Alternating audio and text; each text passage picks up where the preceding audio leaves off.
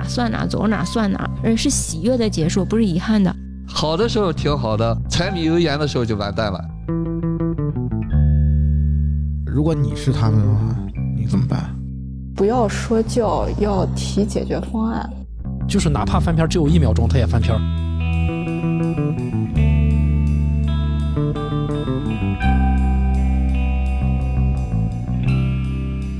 OK，我们呃因为什么这个情况稍微特殊一点，我们继续往下啊。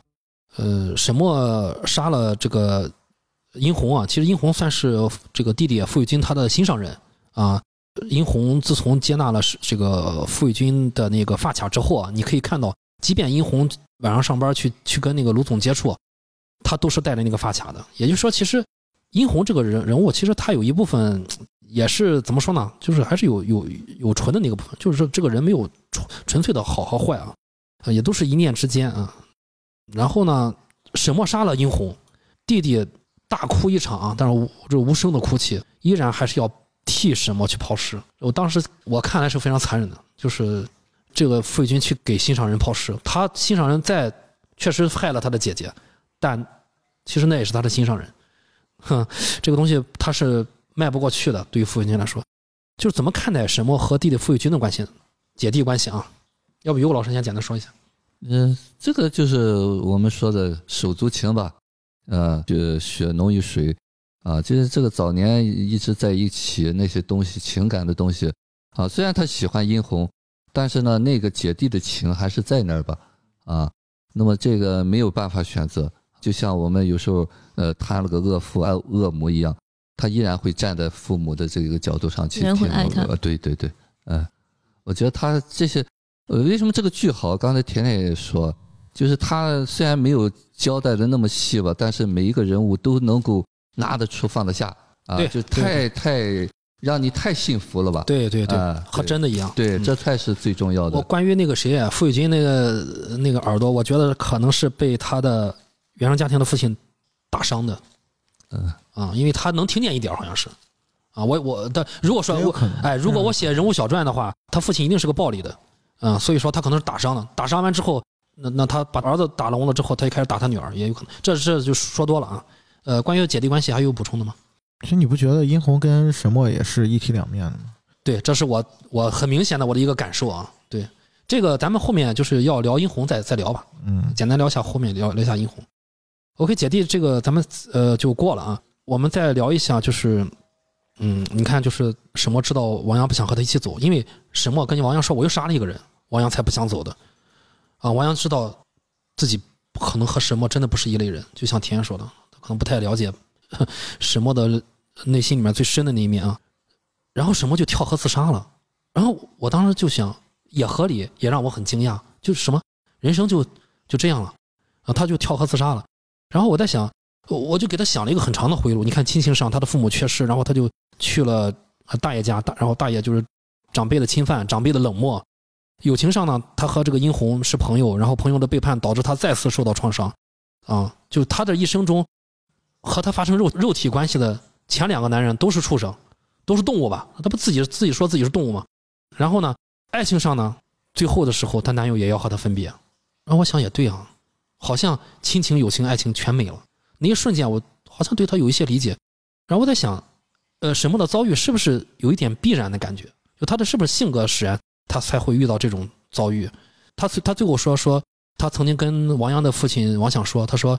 在铁道上嘛，他拿着电棍在他背后，就就他把他电倒了之后，他说了句：“他说对不起，我只有王阳了。”那一句让我不寒而栗。我知道他可能要带王阳走，不管王阳愿不愿意。最后没想到就是王阳不走，他自己选择自杀。就我在想说他的他的人生是不是必然的？然后沈墨就又回到刚才那个话题了。咱们再说的深一点，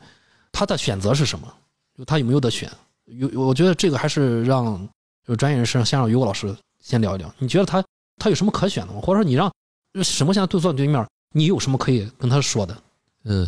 首先再说他没有能力选吧，就是说在那个很小的状态里面，他可能是要亲人嘛，啊，要那个我说对他好一点的人，就说明他是需要人帮他的，需要人爱他的。那么这个东西呢，就是说他又遇到了那个没有像他想要的那个啊，他的父母，他的大爷啊，包括王阳最后。就是说他希望你们都满足我，就我不管提什么要求，你都满足我。所以从这一点上，他是没得选的。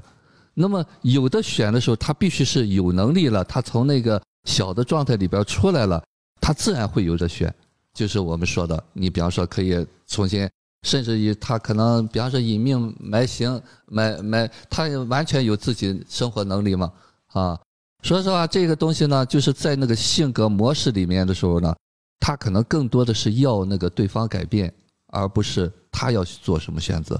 啊。所以沈墨这个，说实话也代表很多犯罪心理的这种这种情况吧啊。就我们可能更多的说从。某一个视角来看的时候，这个东西没有对和错啊。那么对和错就是那一瞬间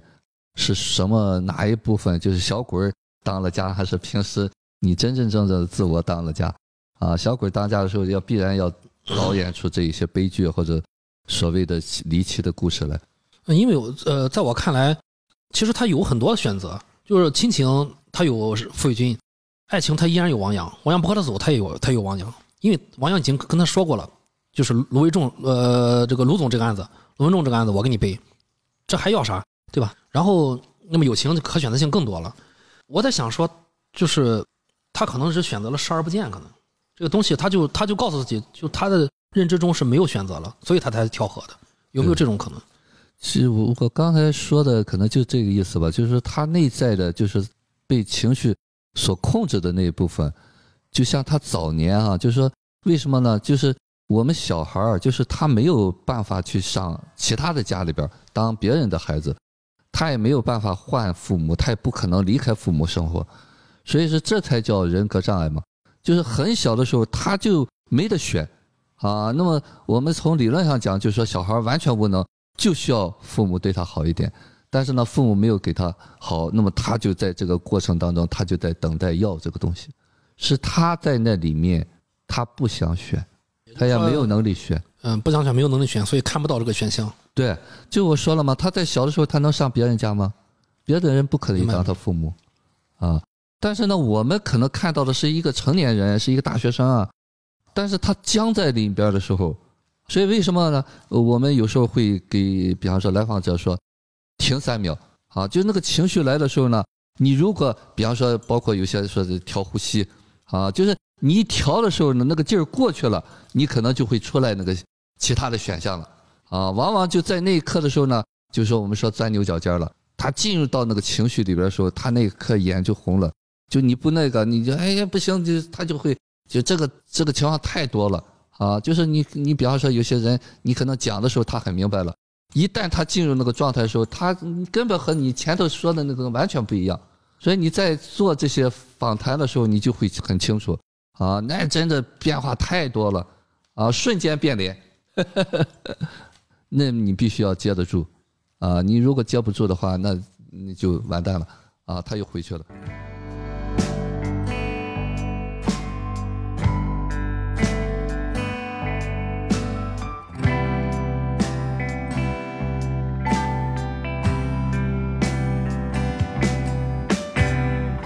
然后我们呃，刚才夕阳说的很好，我也很很认同一点，就是关于沈墨和殷红这个角色。其实第一遍看的时候，我脱口而出，我说他俩长得很像。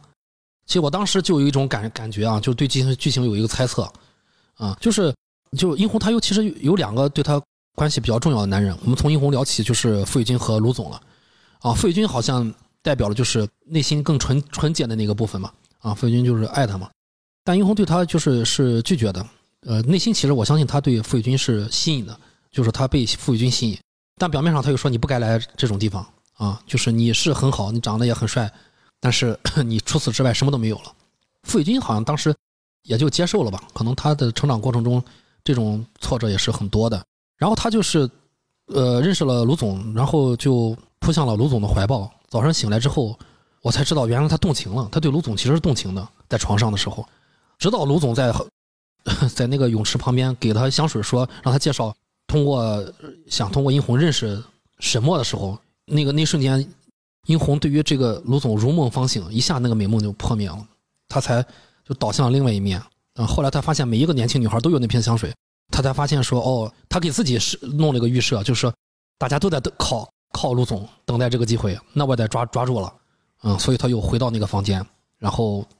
后面就发生了他和沈墨吃饭这个事儿。就你们怎么看？就傅玉军对和卢总对于殷红的的关系啊，就他们三个人关系，这两个人对于殷红来说分别代表了什么？嗯，夕阳可以先聊一下，关于呃殷殷红和这个沈墨啊，就是因为他们替身就是死了嘛啊，殷红替沈墨死了，呃，就是他们俩的关系，你也可以顺便提一下。其实这个电影当中，它有一个相同的镜头，就是挺有意思的，就是因呃沈墨他第一次去找大爷的时候，然后呃然后他大爷把他大娘给支走了嘛，然后说说那个什么，就是你坐一会儿，然后镜头拍了一个大爷关门的一个一个瞬间，然后同样的镜头其实发生在就是殷红他再次看到那个。就是他所谓的，就是像 Chris 说的，他一开始是对于这个卢总是抱有一些幻想的，就是他以为卢总也就是看他之间是所谓的爱情交朋友嘛。对啊，卢总反问他：“你在维多利亚交朋友吗？”对。然后后来他发现这个卢总不是这样的，然后卢总怀抱着另外一个女孩在那个包厢里面，然后他第一瞬间愤怒了，然后出来之后，然后说了一句：“什么都是假的。”然后就转身又进去了。然后导演用了一个相同的、完全相同的一个一个机位拍了一个关门的一个瞬间，就我那一刻我看到那个瞬间的时候，我就想，哦，他两个人都被都被关到那个门里面了，就是殷红也好，沈沈墨也好，一红一黑这两个人都同时被关到那个门里面了。对，就是说，就是从从某种意义上来讲，就是殷红跟沈墨的命运是是绑定在一起的，就是是殷红以为沈墨的那个是那样的那个。一个光鲜的一个女孩的样子，但其实不是。她想成为沈墨嘛？对，所以最后才会发生，就是那个殷红说：“我我我我想成为你。”然后沈墨说：“那你成为我吧。”我我也想弹钢琴，我也想有钢琴可学，我也想就是有有那个漂亮的那个华服穿上啊！我也想想你上上大学啊！其实那都是一些泡沫。对，但是另外一个角度，我觉得也是很有意思的，就是当。就是所有事情都尘埃落定之后，然后一场雪下下来，然后傅立傅卫军坐在那个泳池旁边，然后拿着那个已经沾满了血渍的那个发卡，然后发出了那个无声的怒吼的那个那一时刻的时候，其实我我就在想说，哦，原来就是每个人身上每每个人那个都都有那那一个点，就那个发卡都在都存在的那个地方，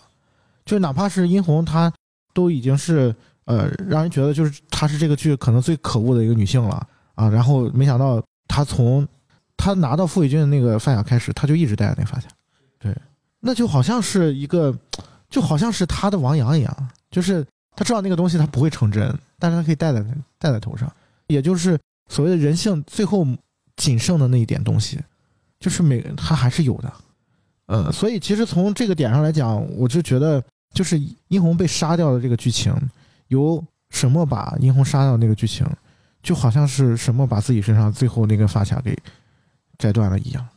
就是会让我就，因为他两个人就是我看到那的时候已经我已经分不清谁是殷红谁是沈墨了，那他们俩是一样的，所以这个点让我就是挺就特别唏嘘，我觉得就是这是一个，嗯，怎么说呢？就是当你看到这一点的时候，你会你会想说，那如果你是他们的话，你怎么办？就这是我觉得是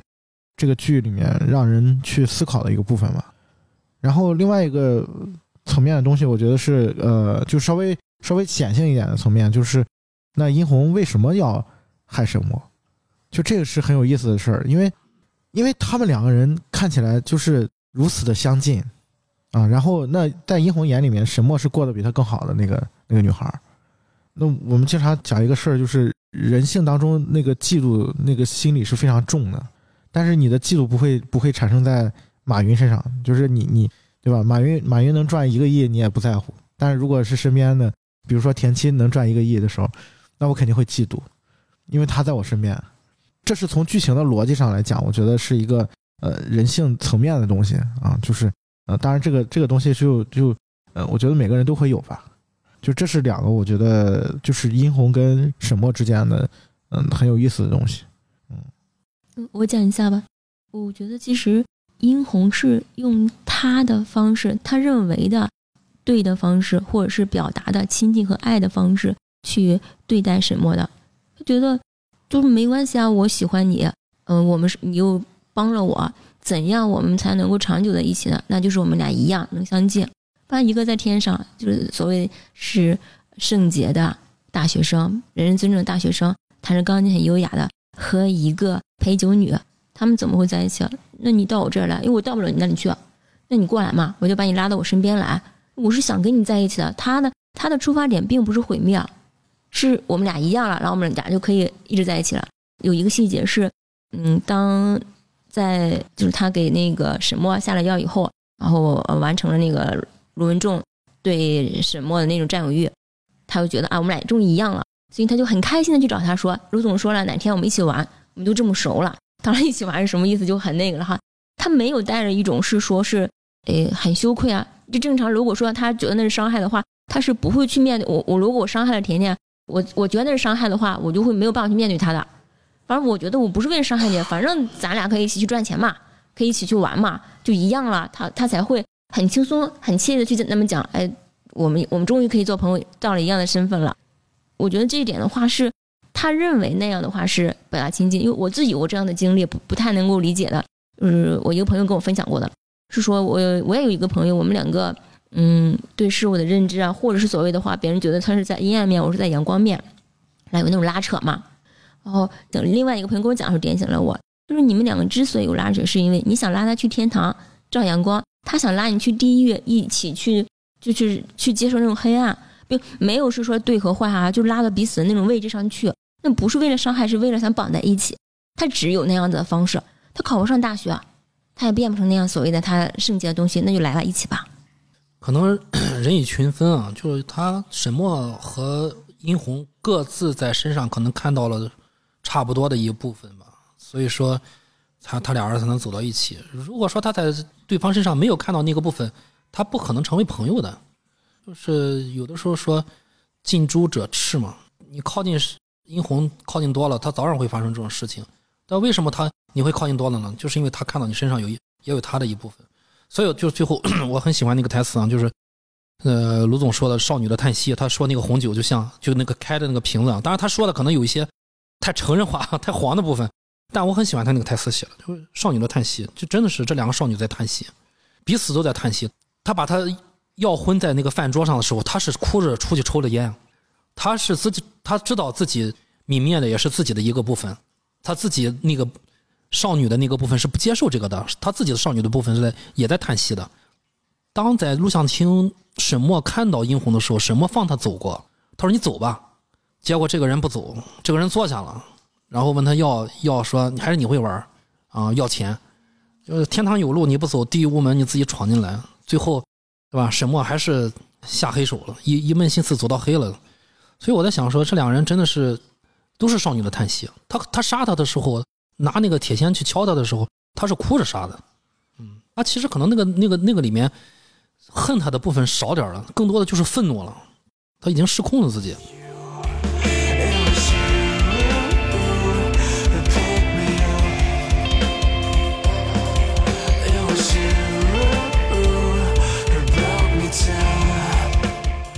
聊完这个殷红啊，我们再聊一下这个铁三角的另外一个啊，就是这个宫彪彪子啊，这个人物承承接了 这个剧的大部分的这个喜剧元素啊。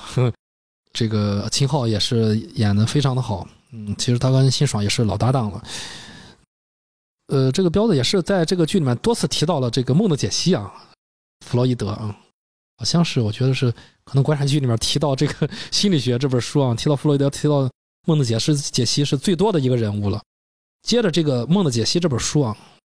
我就会想起说，例如曾经说过说，彪子你一直活在梦里啊，说公彪你活在梦里，这样也真好，真羡慕你啊。因为我们这些好像我们这些凡人都都活在现实中。嗯，你们怎么看待？就是例如说的这句话，就他呃这对夫妻的关系如何啊？例如和公彪的关系如何？我觉得先让我觉得夕阳是不是感触会比较多啊？夕阳。要不要先聊一下关于他夫妻二人关系？嗯，先先说那个彪子这个人吧。啊，说聊一下这个人吧。啊，其实他呃，他有一些额外的东西啊，就是因为就是宫彪这个人，他为什么就是老是拿弗洛伊德说事，嗯，这跟那个导演他自己的恶趣味有关系，嗯。就是他喜欢马大帅嘛，喜欢那个剧嘛，嗯。然后那个剧里面有一个很很著名的、很经典的情节，就是那个范德彪，嗯。就是范伟演那个角色，他家里边摆了一幅那个弗洛伊德的画像，还还是，然后前面还摆着蜡烛，然后每天上香。嗯。啊，就是，所以他其实是一个，嗯，等于说是他呃致敬了一下吧，啊，也有恶搞，对。多次致敬啊，包括他那个他们去吃那烤肉啊，桂英啊，桂英烤肉馆，对，对。嗯。当然我觉得就是弗洛伊德放在这个剧里面，他不光是致敬这么简单，那其实我觉得这个宫彪这个人物的他的整个的性格，他是我觉得是有那种呃范德彪那种味儿的啊，就是很很传统的一种东北老爷们儿的感觉，就是呃导演好像曾经说过，说这个宫彪他这个人物身上有一种就是特别呃愣、特别横的那种感觉。对，就是虽然看起来好像就是四四十多岁，然后油油腻腻的，然后也油嘴滑舌的，对，也没什么本事，天天就是也往往这儿唠，往这儿那儿。但是其实你会发现，他这个人，他没有一次让我觉得他是就很困、很苦恼的，或者说是皱着眉头的。对，就是这是让我觉得，就是这个人物一就一下子就把我给就给就给就给抓住了。就是嗯。他一上来第一场戏，他那个呃说买了新车嘛，然后跟他姐夫炫耀说那个你看我我花这些钱，然后呃那个还而且是就是好像陪人喝了顿大酒嗯。啊，然后你看大便宜，对赚了个大便宜，然后他姐夫就开始查那个车嘛，一摸哎泡水了啊，嗯，这最后也是一语成谶啊，他在开那个车最后掉到水里面啊，对遇事了啊，对，你看，你像一般人碰到这种事儿，那肯定得那啥呀，就是先先先骂个娘，然后再这狗再再就是气急败坏，对吧？怎么着也得找他算账。但你会发现，就是公彪在这个事件当中的表现，就好像是啊啊，那行吧，那这既然这样就。他他就是说你俩笑啥？然后跟然后他他姐夫进去的时候，他还对在他姐夫屁股后面说你个大傻子 说他说他姐夫是个大傻子。对，所以所以你会发现这个人物他他对待生活的态度一直都是这样，就是包括他从你你看他年轻时候那些剧情，你会发现这个人身上就是他有所有普通人身上的那些问题和缺点，对对对，他是如此的普通，但是他又如此的就是乐观，很鲜活。的就是这种这种他对于生活的那种那种态度，就是包括他姐夫说那个好像是宫彪死了之后说的吧，彪子，你说的对，咱都得乐呵的，是吧？就你会发现乐呵着，对他乐呵，就是他所有的事情他都是以以这种态度去面对的，对对，对而且他这个人是让我觉得是真正是在当下的一个人。对，没错没错，有一点这个感觉，但是怎么达到的，我我觉得可以再探讨啊。对他有点当下的感觉。对，你去看你你去看他他他年轻时候那那些剧情，你发现就是呃看似好像所有事都很不着调，嗯，但是他知道他自己就是那个时刻要干什么，就包括这个他追那个例如啊，然后包括他去打那个谁打那个厂长，然后打完了之后坐在那儿看着雪，然后回头这个还去医院，对吧？那是个彩蛋，嗯，彩蛋。啊，然后他他就去去医院，直接跟例如说这个呃，那我不娶你谁娶你？就是他所有的事情，你就觉得他到了那个当下，就是我我当下的那个感受啊，我要做什么我就做什么，就这个是非常非常让我觉得很迷人的东西。对他有点傻乐呵，就是那种我我想什么我就干什么，就是好像有时候也不太计较后果。比如他抄了家伙就要去机油厂，然后他叫姐夫拦着他说：“你快快快拉倒吧，我进去，你这样去进去和人干能行吗？你都不知道里面是谁。”然后跟他姐夫说：“到到。”我就当时我就觉得 这个人怎么咋这个心怎么变这么快呢？他他遇他在他存事儿，哎，他在彩票店遇那个遇那个沈辉嘛，沈辉去买彩票，沈辉说：“你可拉倒，我我这房子车都是我们机选买回来的。”然后他说：“你跟谁俩呢？”然后沈辉就走了。然后他就说：“坏，我听你胡咧咧呢，给我给我来给我来注机选的。”啊，沈辉一走，然后他就说：“给我来注机选的。”我想，哎，哦，就他那个转变是特别快的。他让我觉得他是唯一没有困在那个秋天的人。就是这有，就是这个剧我看完之后，我会有一点点，就是就是会有一点点是这样的一种被触动到。就是你看他解决问题的方式也是这样的，就包括他那个那个徐姐对吧？然后去闹事儿，然后说那个那个把割割双眼皮割坏了嘛，然后他就最后就说，哎呀，那这十五万十万，最后反正十万就结束了啊。然后然后他就觉得，哎，这解决了，嗯啊，反正有钱再赚呗。但是例如不这么想，就例如看他是活在梦里面嘛，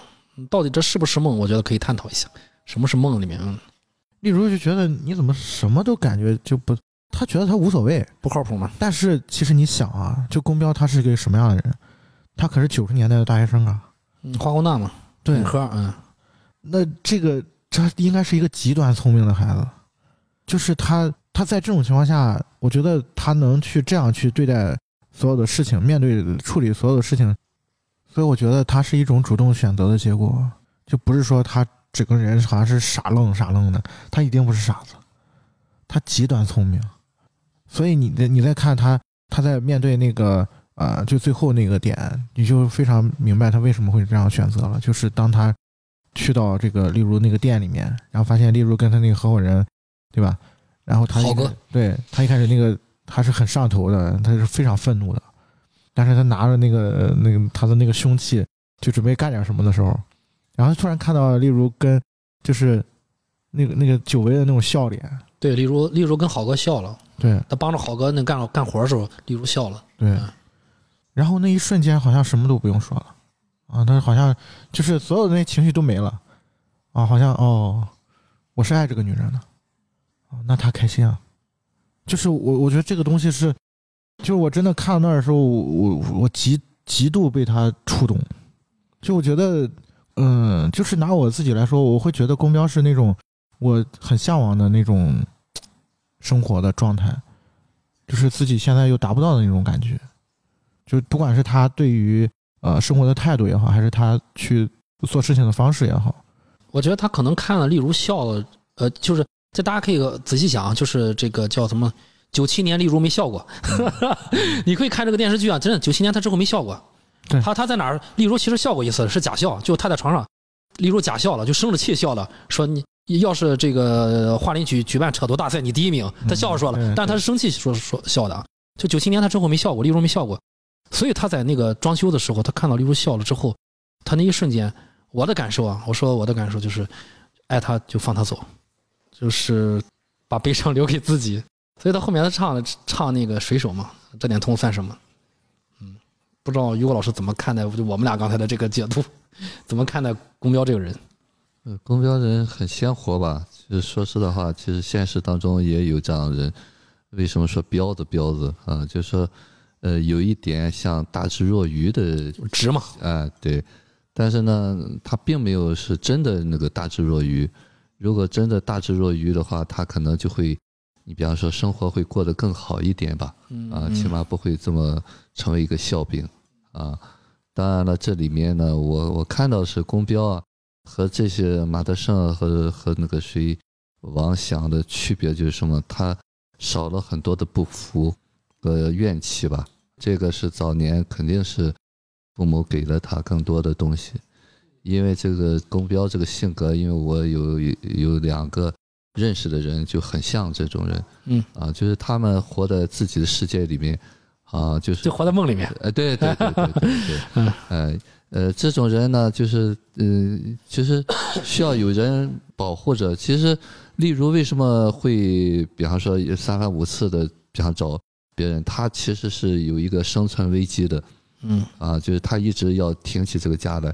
其实你看，嗯，所谓的彪子彪子乐呵呵的，就他没有这个负担，他没觉得这是一个负担。对对对，啊，所以呢，这种人呢，如果是找一个和他差不多的人，两个反正就这么过呗，也没有什么太高的要求嗯啊。但是呢，可能对于这个黄丽黄丽茹茹这样的人，可能就完全不一样了。那他还和他在一起呢？但是这种人很单纯啊，啊，就那个单纯的部哎，分，彪子的部分其实很迷人的，啊，呃，其实可能就是那个梦的部分很迷人。哎，对对对，就是我们很多人是不敢梦的，啊、但是他并不是敢梦，那就是他的部分，他的状态。他有嘛？有些人可哎，能不是他主动选的做梦，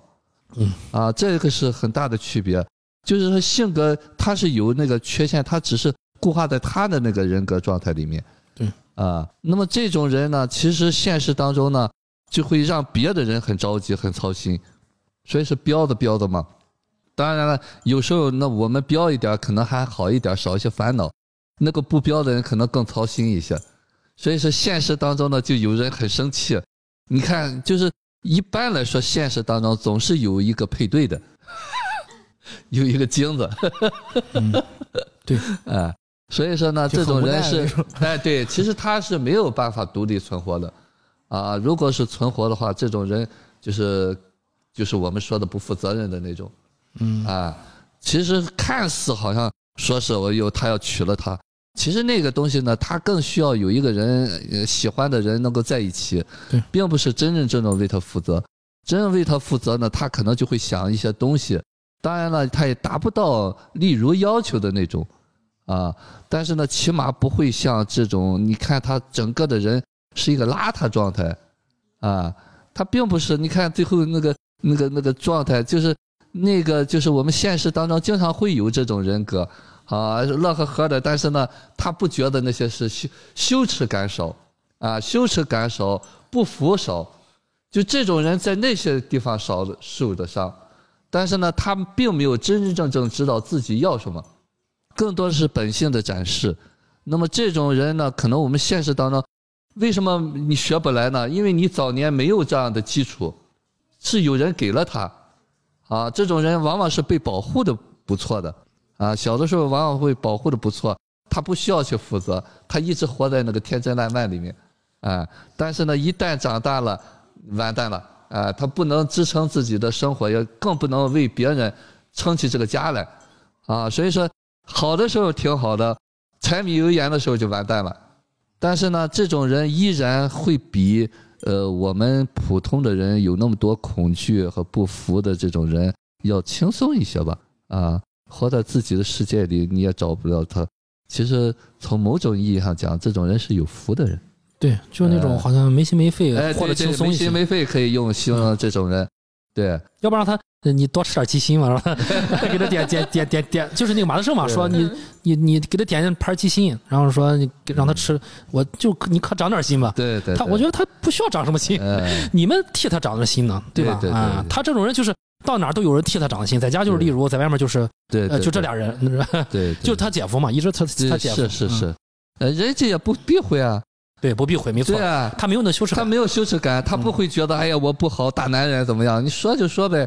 啊，所以说这种人呢也有很纯的一面，很善良的一面啊。所以那个例如说，哎呀我你看我也不那个了，没事儿啊，这时候挺身而出。当然这个是里头有忠诚的一部分啊，小的部分。往往这种人呢，有一点点像那个所谓的呃，有些妈宝男的那个经历，就早年可能被惯着、被接着的东西，就从小都不需要操心啊，什么事儿都可以。但是呢，真真正正面对这个社复杂的社会啊，有很多压力的，就是现实层面的东西呢，他可能就不那么从容了。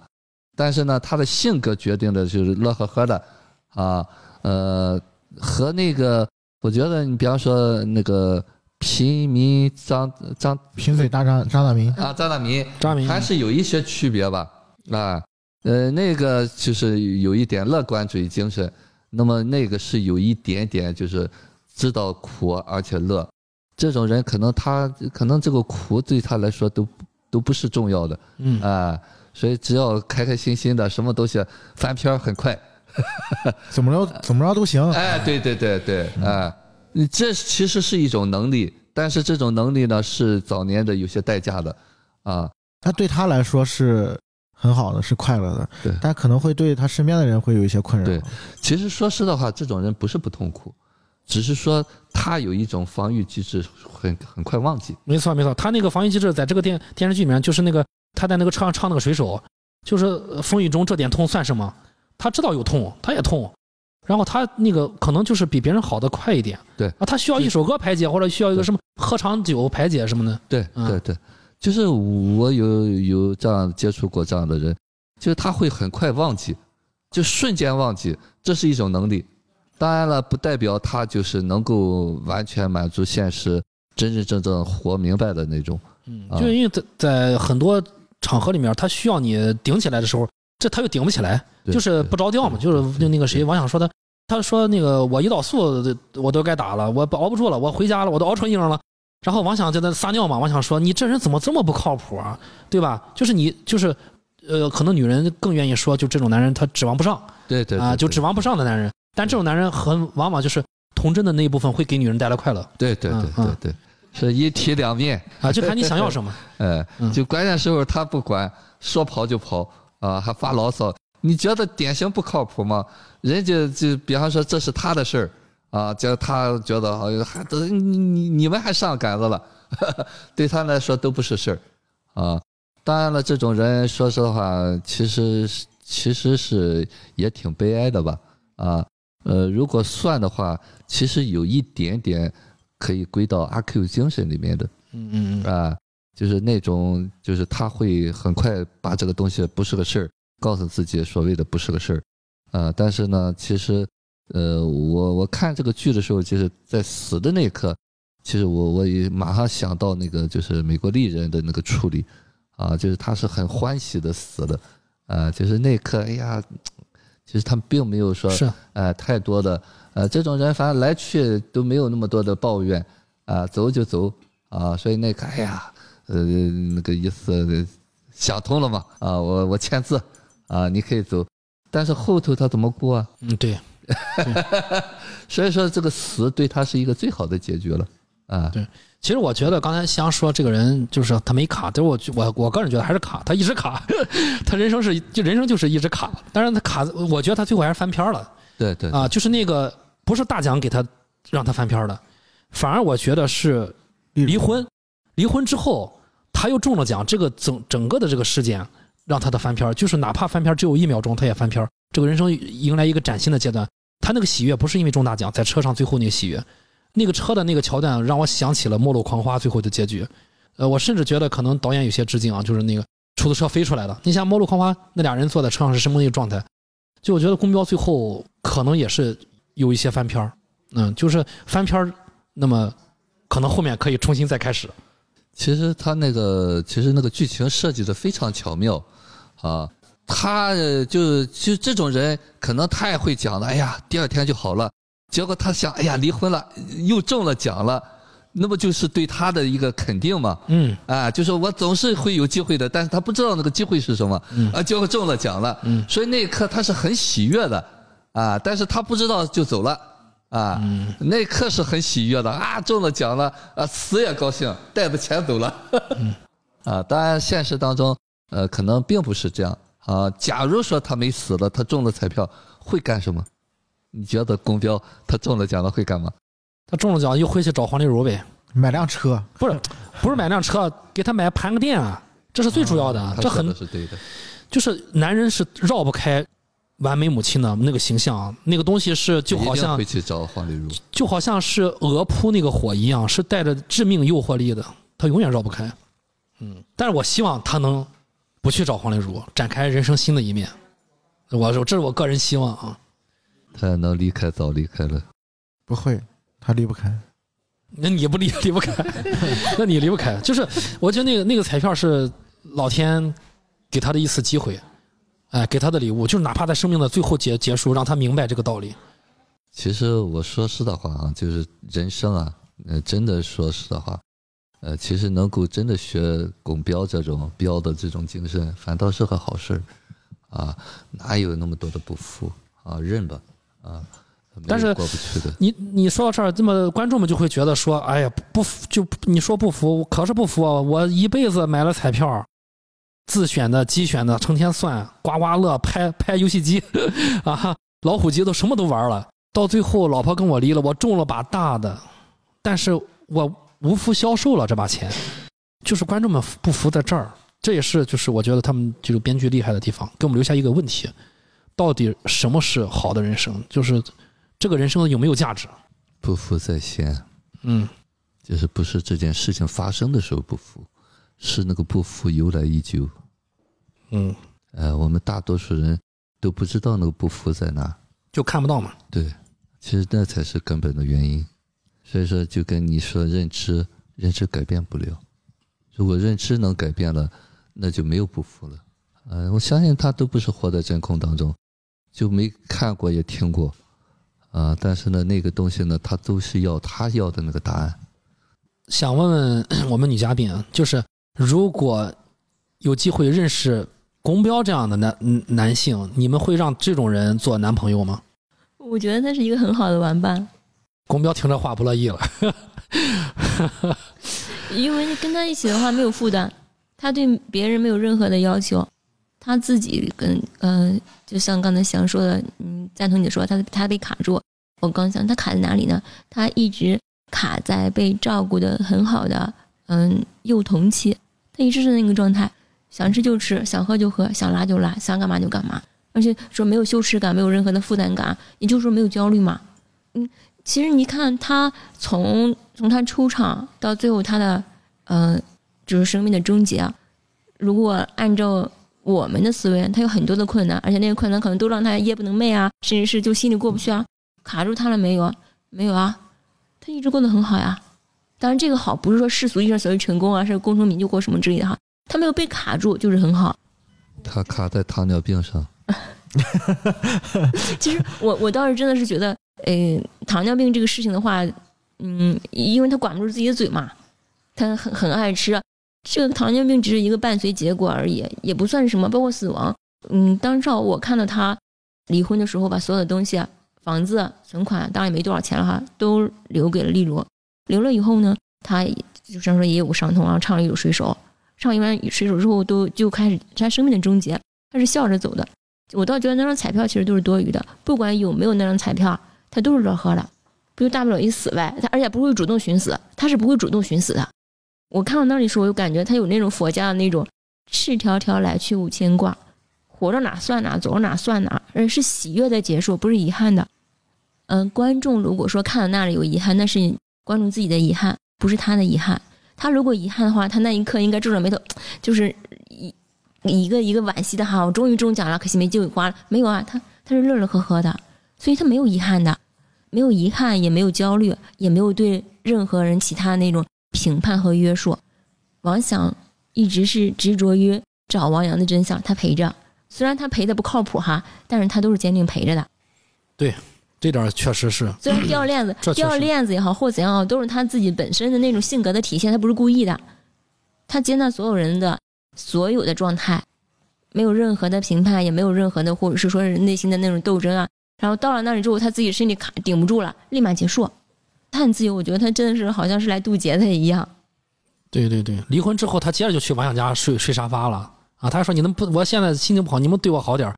然后吧，我咱俩还算是亲戚。然后王想说了句开玩笑很又很无情的话，说如果你离婚了，咱俩顶多算是同事。然后我当时笑了，笑中我又带着就是对公标的，就是这个人他的一些表达给我的感受，我带着一些稍许敬畏吧。就这个人就感觉没心没肺到可以这样，啊，也是一种洒脱吧，稍微轻松一些吧。嗯，就饿了就要吃东西，困了就要睡觉嘛，有地方睡就行了。你嫌不嫌弃我那是你的事儿，跟我没关系得。一个人能在自我探索之前到公标这个程度就很厉害了。其实说实的话，刚才田七说的时候，你知道我想到了什么？嗯呃，这就是老天造人的这个过程啊，嗯就是我们来讲，这种人是有福气的人，所以他这一生是没有这个这个劫的啊，就是像比方说马德胜啊，说王响啊这种执着的这个痛苦的劲儿的，啊哎、这是有安排的。啊，对，其实这一点就是明显王翔和马德胜要和他学习的。王想最后也说了，学习的，这是命运安排吧？命运安排。哎，对，就是可能前世有一些修行啊，所以这世就安排的这种人，呃，比方说连死都是这么干干净净的啊，说走就走啊，没有什么痛苦嗯啊。虽然在那个过程当中，他会有一些现实的冲突啊，包括我刚才说为什么糖尿病哈、其实这些东西呢都和这个免疫力下降、呃心理压力有关系啊，包括说吃东西。当然了，这个也就是他这一生来的任务吧啊，来到这个过程当中，呃，就是我们所谓的成长修行是什么东西呢？假如说你这一生来的时候没有这个任务，你很不幸，你是有一个早年的呃经历的背景啊，所谓的伤痛的话，是我们这一生是有机会改命的啊。所以说之前也就是有些，比方患者那个就是佛家就说，就是就是算命算不了修行人啊。其实我们是有这个主动选择的能力和机会的，但是呢，那个并不是很容易啊。当然了，呃，我们如果是看到了，比方说像这个拱标这种情况，我们有所启发啊，遇到真的遇到事情，学一点拱标这种，马上翻篇儿啊，呃，然后再结合起来啊，我们再为自己，比方说更有力量去挺起来生活的这一部分。两者结合起来不就更好一些吗？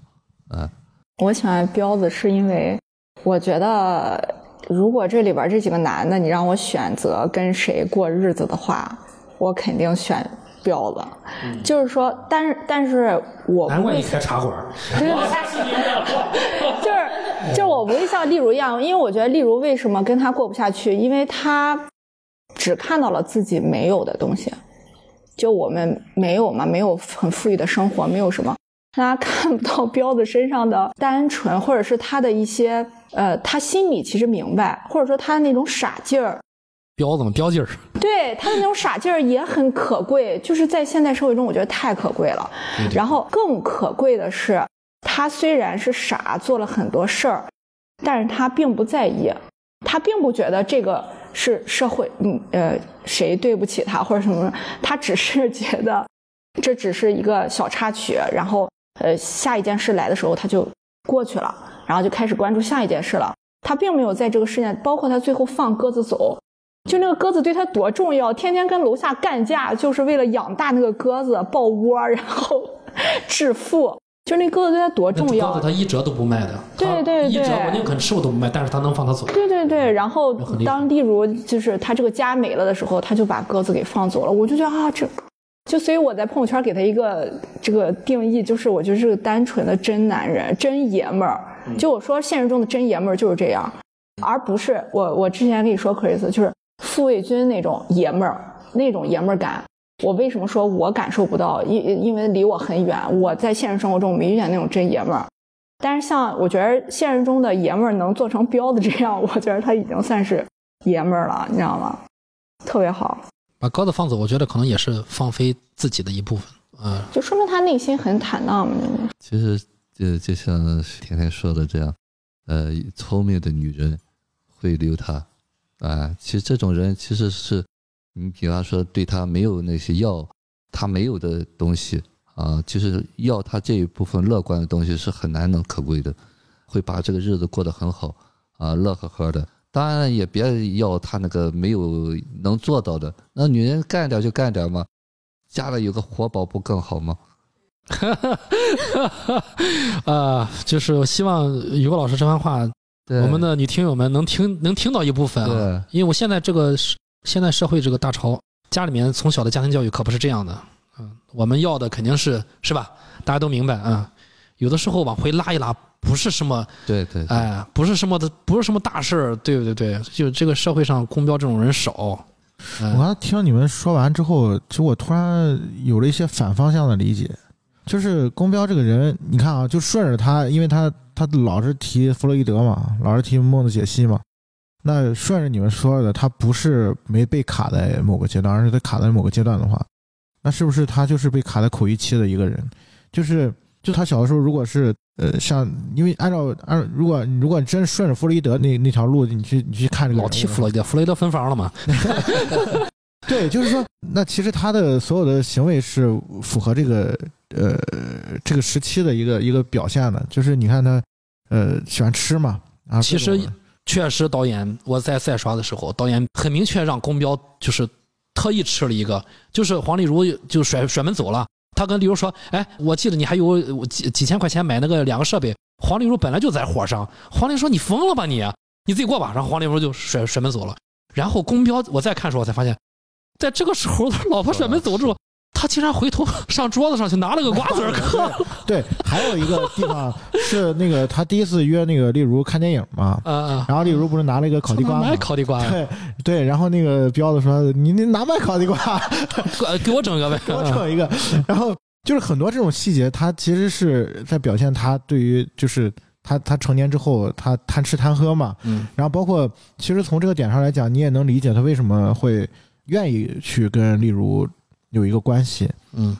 因为首先他是需要一个妈妈的，嗯。就是这个点我们之前也聊过了，他为什么会对后来就是去那个夜药店去去跟那个小鹿聊天儿聊骚，反正怎么着，你们你反正你怎么说吧，反正他就去找小鹿，是因为他原来是在例如身上找到那种感觉的，就是他小时候对于妈妈的那个记忆，就是那个消毒水的那个味道。然后那例如在很长一段时间，其实他没有满足他这个点，就是说白了，就例如需要的不是这个东西。啊，就是后来就是他发现，例如在跟他在一起之后，反而连笑容都没有了，那他必须得就得找找点，就找回那种感觉。那其实能理解他的这种行为是为什么。那从另一个点上来讲，那其实他需要的就是一个母亲的角色，就是他可以去依赖的人。你包括他，他最后做那顿饭的时候，然后例如说你平时都不沾手的人，在家里你就你他一他那句台词，你就可以想见，就是公标这这这十几年他在这个家里面是怎么怎么度过的，他们两夫妻。对对，对，他啥啥也不干嘛。对他跟去跟那个老太太擦那个地板，他说我在家不擦地板，我在这儿给你擦地板了。对，嗯包括他去他就是那个那个那个徐姐刚刚到他们家的时候，在那做那个什么那个那用那仪器做那双那双眼皮儿的时候，嗯，对，对，然后他说你给我下个炝锅面，然后然后就那你没葱了买葱吧，不不不用葱不用葱，没葱我也不去买，你就有啥弄啥，反正我就不干。你你你可以想象，就是你代入一下，如果是你怎么可能你媳妇在那忙活呢？你然后你说你给我下，对，就是他所有的这些东西，其实都是在去展现他整个这个人物他为什么会这么这么做。嗯那为什么例如最后跟他离婚？其实其实很简单的道理，就例如觉得哦，原来你跟我呃你跟我在一起，其实是因为就是对吧？我能提供给你这个东西，那就是但是我我想要的东西你给不了。其实最主要是这个问题嘛，对吧？那我觉得再深入一点去聊这个事情的话，你会想到就是说，那在其实就结合你们刚才说的那个东西，就是彼此都没有看清楚。嗯，他说了嘛，他说了，他说。他这呃，彪子在那个 KTV 的时候，他说：“我怎么看不清楚？我这咱俩咱们都活了些什么呀？这么时间这么快就过去了，到底活什么？”然后在殡仪馆，他老婆也问彪子：“咱俩到底过了什么呀？都看不清楚，我看不清楚到底过了什么。如果彼此都看清楚，就可能会像于老师那种刚才说的那个那个样啊，我你你这样挺好的，你在在家就这样就行了。我们有机会看清楚。后来我就是听过你你们说完之后，我想到了一些东西了。”呃，但是我 非常的喜欢编剧写了这么一个人物，让这个人物在前面十集一无是处的时候，让你看不到那个东西的时候，最后他依然有闪光点，那个闪光点是很大的。嗯当然我，我我觉得额外补充一点啊，就是我觉得这个人他其实承承担了这个呃，尤其是我觉得表演上面是有也有加持嘛啊，他其实是承担了这个剧的质感的。就是呃，这个我们之前录月底节目时候，我我大概聊了一点点，就是因为你你会发现这个剧里面它提供了很多就是一些瞬间，就是你比如说那个他有一个场面，就是我我就我称为名场面，就是他们三个人在那坐在那儿吃吃那烧烤的时候，就是那吵架了嘛。马队要让王响说说出真事儿，说证据，你对你啊，你没有证据，你这不就是瞎瞎推论吗？对，然后他俩不就吵起来了嘛，然后先后离桌了嘛。然后按理来说这场戏已经结束了，但是没想到就是导演没在那儿结束，然后他让那个服务员进来，然后就是说这个给上菜嘛，然后那个那个彪子说这能退吗？能退吗？嗯，啊，说不能退，那你给我打包吧。打包。对嗯，其实这个情节是完全没有用的啊，就是它对于信息来说没有任何意义，对这个剧来说。但是导演为什么对他为什么要放在那儿？其实我觉得这个东西就是就是创作者跟表演就是演员之间的相得益彰的东西，就是演员也提供了这种表演，然后创作者也选择留下这个东西。其实这个对于整个呃我们对于宫彪这个人物，他的这种理解，包括对于这个剧的这种氛围的制造是非常重要的。然后你会就是更加觉得哦，他就在我身边，他就是在我身边的一个人，就是这种感觉是很强烈的。在看这个剧的时候，对，我觉得导演就是他，反正戏里边的很多安排对宫彪这个人物是有加持。还有一个，就是我印象就是他跟丽如刚看电影出来之后，他想送丽如回家，丽如拒绝了，对，他急上对，然后这个。段落被网友就是最后看就列为这个剧的十大谜题之一，就是说到底谁把彪的亲文心给拔了？他问我那烤地瓜呢吗？哎，烤地瓜你看见了吗？谁把亲文心拔了？就这个人物，就是其实就是因为这些小细节就更更鲜活了。其实就是公彪这个人物，他真的需要这种小细节，这个人物才能立得住啊。就就就显得就是哎，你这个情绪不是应该在你的这个女朋友身上吗？他刚刚把你扔了，你我还在线这儿，但是公彪人出来了，哎，谁把我亲门心了？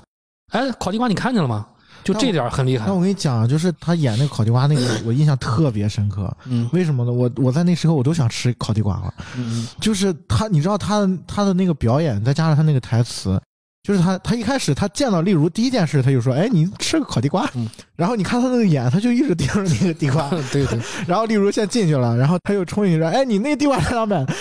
对对对对对。就这个东西，对于这个，就刚才我们说的这些东西，全部都加在这个这个人物身上，让他变得。如此的迷人，嗯嗯，在聊公标最后呢，我想提一句，就是我觉得作为，呃，因为我也是男的嘛，然后我我觉得公标有一点我特别喜欢，就是超级家伙要去在那个装修的那那场戏里面，超级家伙要冲进冲进店的时候，他看到丽如笑的那一瞬间，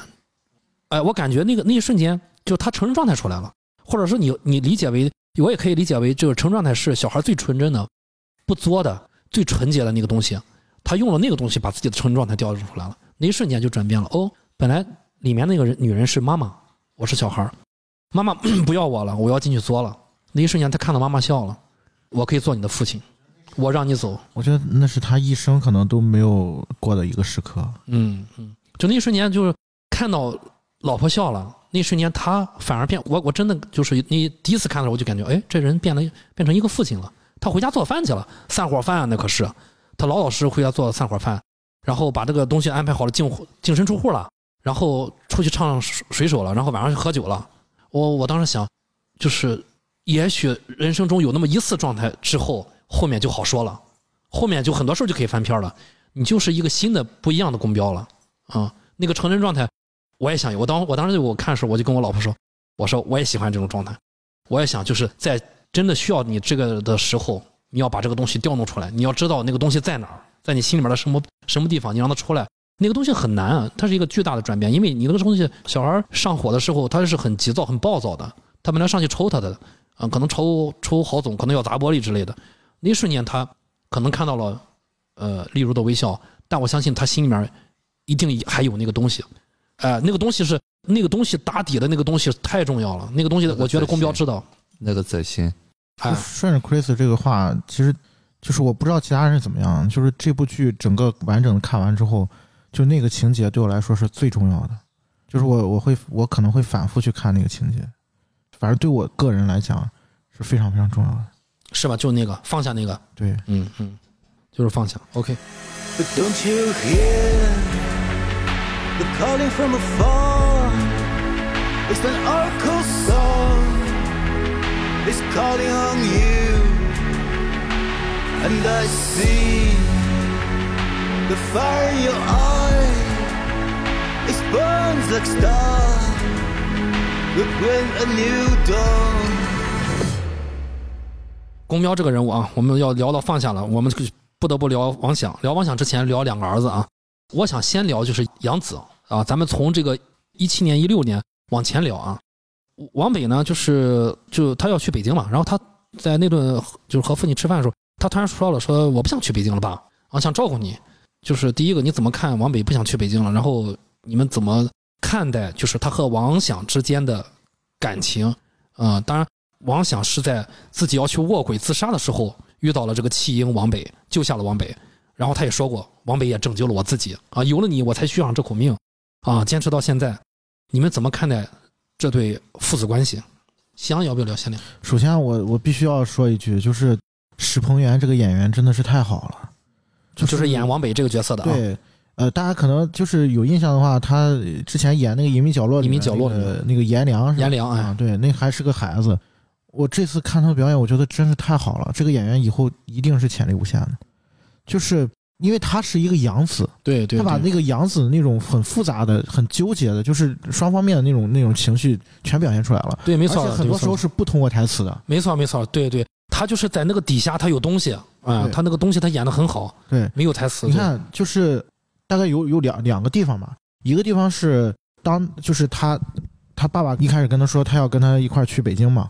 然后后来就是他爸不是遇到了这些这些事儿嘛，然后那意思说你你自己去吧，就是他们坐在那个沙发上，然后他儿子本来是给他看那个中国呃北京地图，嗯因为他爸说咱呃提前去几天，然后去把北京这个城里面转一转，嗯然后你想去的地方咱一块儿去。然后他就说，啊我这这儿这儿这儿可以去这儿去这儿去那儿。然后他爸直接说，那个就是你自己去吧，啊，就那意思。反正我我这边，他其实他爸的心心里我们是知道的，就是他不想连累这个儿子，而且他就觉得我我得把这个事完成？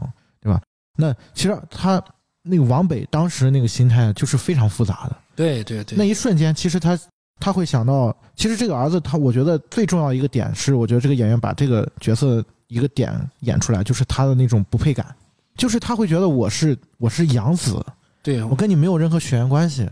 就是那你怎么对我，我都都是应该的，就是我你你对我的爱是一种，就是我是亏欠你的，对，是一种恩赐，是一种赏赐，所以在那一瞬间他是很复杂的，但是你会看到他什么都没说，他说好，对，他什么对这个很重要，对，对。因为王阳的那个遗像一直挂在家里面最醒目的位置，这个东西在他心里面是有问题的，对。啊，但是他永永远说好啊，因为他觉得我再怎么说，我也是养子，我我不会说我我有提什么要求，就是我觉得大家可以再去看那个当时那个演员的那个表演，其实那只有一个字儿的台词，但是其实那个情绪全出来了。然后还有另外一个情节是，其实当刚才大家也提到了，就是他最后就是他明天就要走了嘛，然后要要去北京了，然后然后他爸就是呃在饭桌上跟他说，就是咱爷俩没有什互不相欠，没什么亏欠了，就是然后他他就他就忍不住了，他起身了啊对啊，起身了，然后然后回到房间了，就是在在哭在哭嘛，他起身的一瞬间真的真的很棒，就你说的那个他的表演，我没有想到，但是我有一个感受，就是因为在他最后披露这个王想是从一个婴儿的状态捡到王北的，我在嗯那个时候我很惊讶，因为从他俩之前的表演给我感觉，我感觉我就在想，因为一开始跟王阳出现不还有个同学嘛？我在想是不是他同学因为这个对他爸有什么这个呃同情啊，或者选选择来就是赡养他，或者怎么着陪伴他，或者是他从一个从哪儿就是社工，就是类似于成年了，大家因为一些原因忌讳了，说啊这个老人失独，我我一直以为他们俩是那种关系，就直到最后我一看啊。他把王伟是从一个就是婴儿一直养大，我说那真的一点都不像，就完全没感受到。就是所以就是你说的那个，有几个细节是，嗯、王想对待王北的时候一直是迷糊的，他经常把王北当成王阳，他的这种迷糊，王北作为关系的一个客体啊，就在这个他是过程中，非常敏感，他是非常敏感能够感觉到的，他并没有被当成就，当然王想不是故意的哈，他并不是有意这样对待的，他他犯美货的时候不是有一个细节，他骑自行车带着他妈，然后他后面问我谁呀，你杨啊，然后突然意识到就说北啊，然后两个都消失了。嗯，其实我觉得这里面还有一个蛮深的印象，蛮蛮深的意象的，更多的是在心理和呃情感的层面吧。对这些东西，其实导演并没有明说，就包括他并没有任用任何台词去表表示这个东西，但是其实我觉得表演上是能看出来的。然后我我觉得就是这是一个很重要很重要的东西，就是我我觉得他他直接展示了就是王王想在这些年他对于王阳这个事情，就是他内心的那个就是放不下的那个结到底在哪儿啊？其实，在他跟王伟的相处当中，他是有展示这个东西的。嗯有要补充的吗？是否觉得王北是王阳的替代品？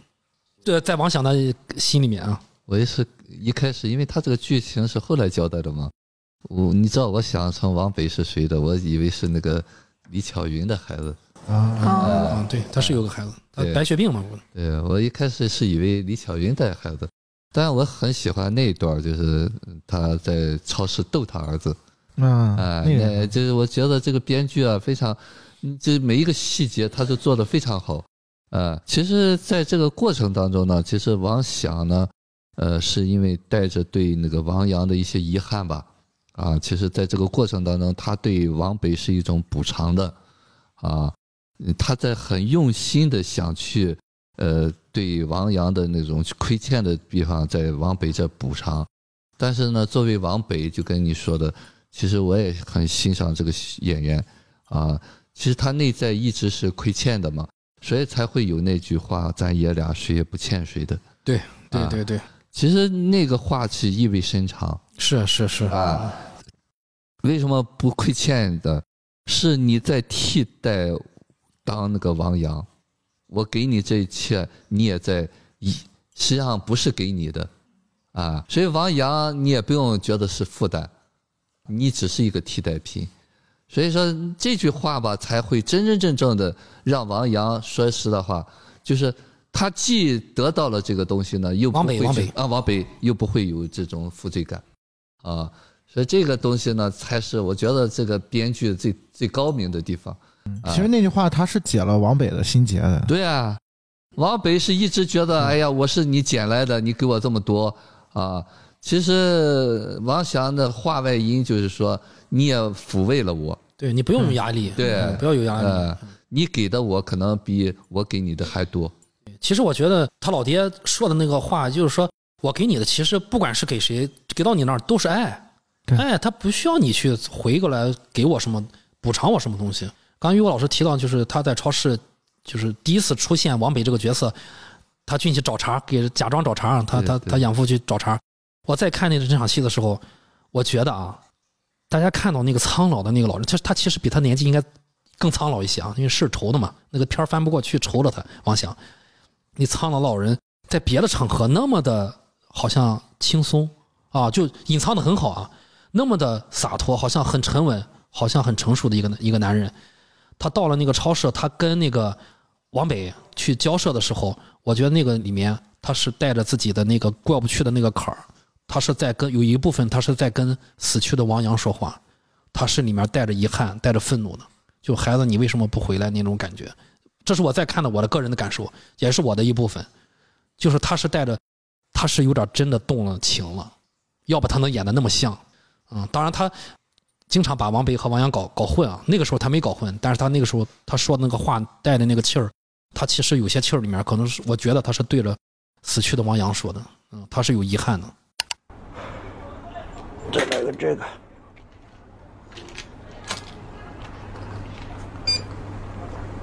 九块五。啥意思？结账啊！你手里不有一沓吗？我不想画这个呀，我就想画那个呀，不行吗？没零钱儿破去啊！咋的了？咋的了？你们店不给破钱呐？给破给破！王北，给大爷破钱。呃，然后咱们说完这个王北，咱们就要要提一下王阳了。王阳也是让我非常遗憾的一个，因为在我看他是个好好孩子啊，啊，虽然就是家里面可能对他有些疏于管教啊，可能他母亲也对他有些溺爱啊，他父亲可能也有一些各个地方，但是说到底，王阳是个好孩子啊。王阳被邢叶春陷害，那是因为他本来要出去，他要给他爸送送饭啊，那他肯定是个好孩子，给他爸送饭被人陷害了，然后王阳。不是冤死的，他为了救自己心爱的女孩，你可以理解为他就是见义勇为，为了心上人，他是个好人，他是个好孩子，所以在王想看来，那么王阳这个人就是是冤的，那他不知道他的死因吗？他是冤的，在第十二集之前，我也觉得他是冤的，我对这个人是就是是遗憾的，然后我就在想说，那观众们有遗憾，王想我能理解，当然我就理解了这个王想有遗憾，但是我发现王阳之前是个好像是一个很开朗的孩子。啊、是个很开朗的孩子，就是他总是有阳光的一面，这个阳光洒在他身上。包括他去迎这个沈墨迎新的时候，他跟着别的女孩，他都是说我我是这个医学院什么的啊。他见到沈墨，他却没有撒谎，他直接说了真话。沈墨出现之后，他就说了真话，他说沈墨说：“哎，同学，我找几号楼？”他接着说：“我我不是这个学校的。”我们就要从这个先从他和沈墨的关系啊，就是你们怎么看待他跟沈墨不撒谎？就你怎么来了解这个人王阳？王阳是个怎样的人？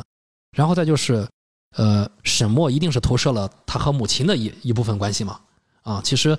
他和母亲之间的戏是我在看的时候发现是非常温暖的，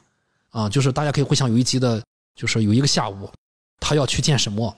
然后呢，他和母亲，他母亲在那缠那个毛线，在那个腿上系那个毛线，他他本来要走了，去去见心上人，他还是停下了，那那让我很感动。他说：“妈，我帮你。”然后呢，他就去帮帮了妈妈，然后妈妈他就说：“妈，我现在挣钱了，就是以后我给你看病，你什么的事都不用担心。”他妈说：“有你这句话行，你走吧。”然后他就走了。走了之后呢，他就见沈墨约会啊，去看火车呀。然后他就沈墨就问他你想做什么？他说：“我想做个诗人。”他第一次明确在这里面说啊，王阳想做诗人。那个下午对于王阳来说是完美的一个下午，那是我看的，让我感觉到被安全了，被安全的包裹住的一个下午。就你们怎么看待王阳这个人？他和沈墨，他和母亲的互动的关系是怎样的？其实王阳这个角色，我觉得他是一个就是很浪漫的一个角色，嗯嗯就是嗯，其实片子当中也用泰坦尼克号去映照了这段关系嘛，对对，啊，就是呃，好像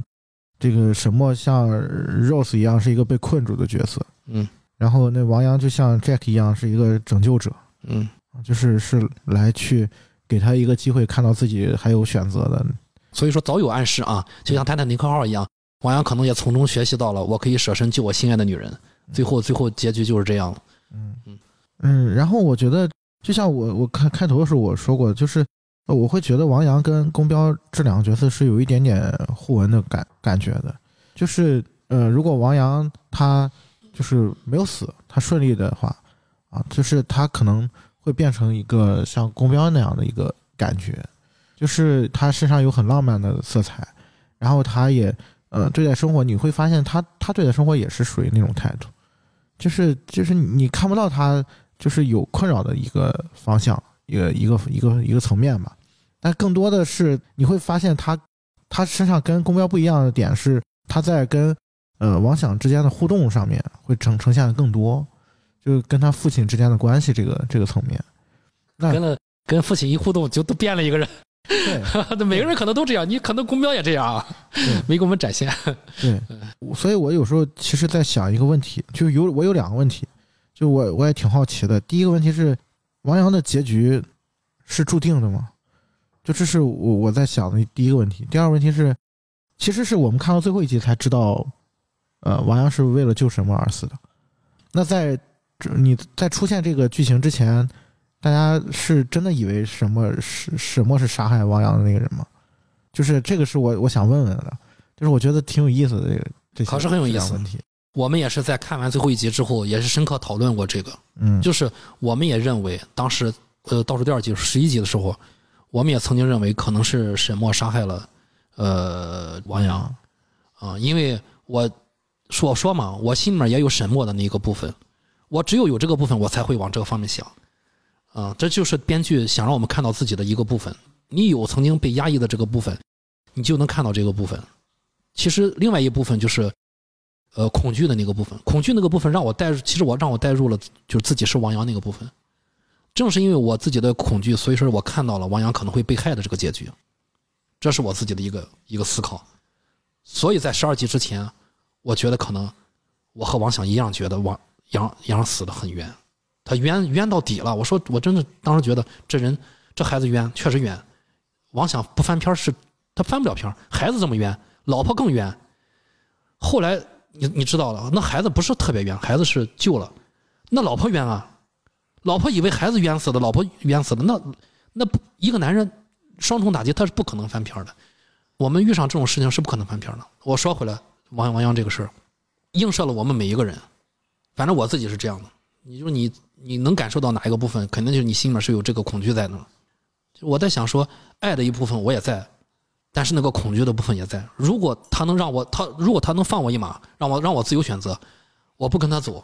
我也不会说什么。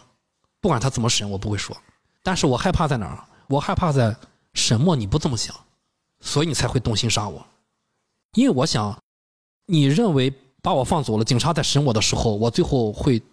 受不了，我最后会说出来。所以你才你想到这个，不能有任何人让王阳走，不能有任何人走，可以说是谁都不能走。你看，是吧？那他弟弟肯定没说嘛，那剩下的就是王阳了。害怕的就是这个，我不是你弟弟，血水不能浓于血，所以这就是反映了就是每个人的心态。所以我觉得，在十二季之前，我觉得王阳是冤死的，是被害死的。这也是让我看完这个剧之后，让我再重新审视自己，就是以后如果再有，就是不，当然不是不可能遇到这么极端的事儿，但是在有遇到的事儿的时候，你要回头看看自己在干什么，看看自己的那个状态，自己在怕什么。其实那个恐惧在作祟在那儿。我先讲一下，我给大家讲一个另一个版本的 另一个版本的故事。我看到前面几集的时候呢，嗯、当我不知道傅卫军是沈墨的弟弟的时候啊，我以为傅卫军是她的男朋友。然后我的版本是这样子的：是傅卫军因爱生恨，杀了他的女朋友。然后呢，王阳发现他心爱的人死了以后，他自杀了。等等一下，你这个版本是什么时候开始产生的？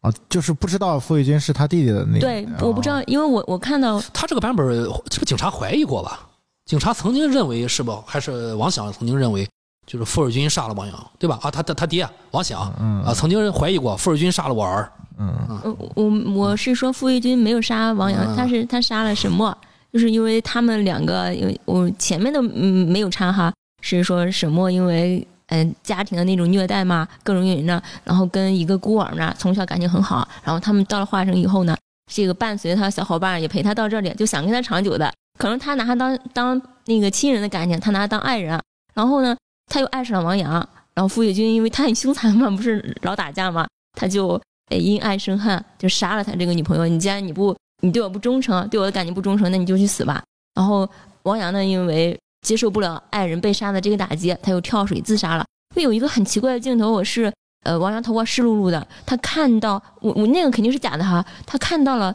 呃沈墨好像挽着别人，我不知道的，我我我的印象是有这样一个镜头的。所以我才会从那里跑偏了，因为我后面我既没有看介绍，也没有看其他剧透，我是一集一集这么看下来的哈。但我知道他是他弟弟以后，我就知道故事的走向已经不是这样子的。那是什么样子的，我就没有再设想，就一步一步是往下去想的了，我往下去看的了。不过就就是按照呃田七的这个想法，我因为我没这么想过，因为我对沈墨这个人还是就一上来是我对沈墨这个人是比较比较那个感觉比较肯定的吧，就他不会脚踏两只船。我虽然不知道傅玉金干嘛的，那什么来头啊、我觉得他可能在社会上认识了傅玉金啊，有这个可能性，因为他他不姓沈嘛。但我知道傅玉金不是她男朋友，因为沈墨不是这样的人，他不干这种事儿，因为他很他到维多利亚他都是这样的嘛，在各方面他都不是这样的人。所以我没产生过这种想法，我产生了后面那种想法。甜甜，你你对这个问题，啊，我说一下这个他死，就是前边儿我没有太猜测，就是